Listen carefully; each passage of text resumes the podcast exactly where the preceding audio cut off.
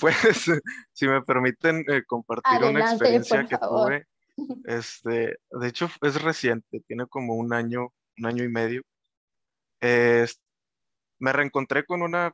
persona que hace mucho que no hablaba, con una, con una chica, y, y- y salimos varias veces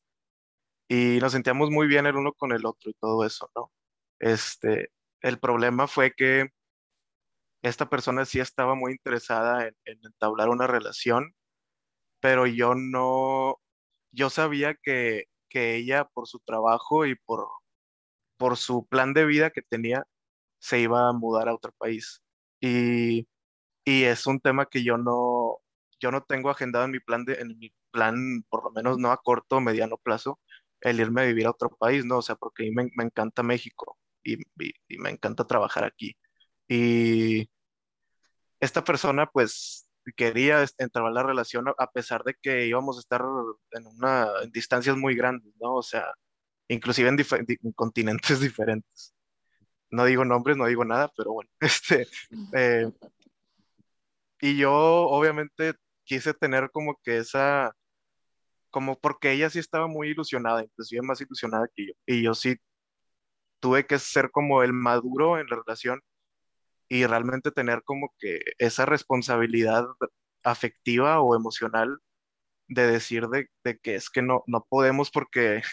nuestros planes de vida son muy diferentes y, y vamos a estar muy lejos el uno del otro, no nos vamos a poder ver tan seguido. Vas a ir allá, vas a,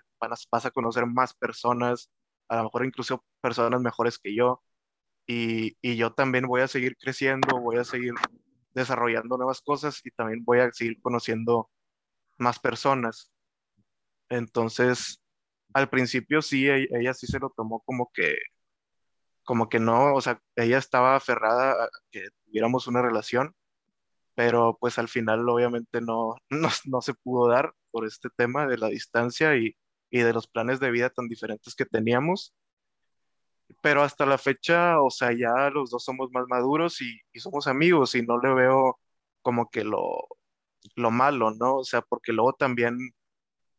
romantizamos esto de que, de que es que a pesar de la distancia, cuando la verdad no siempre es así, o sea, a veces es muy difícil tener una relación a distancia más si estás en países diferentes, o sea,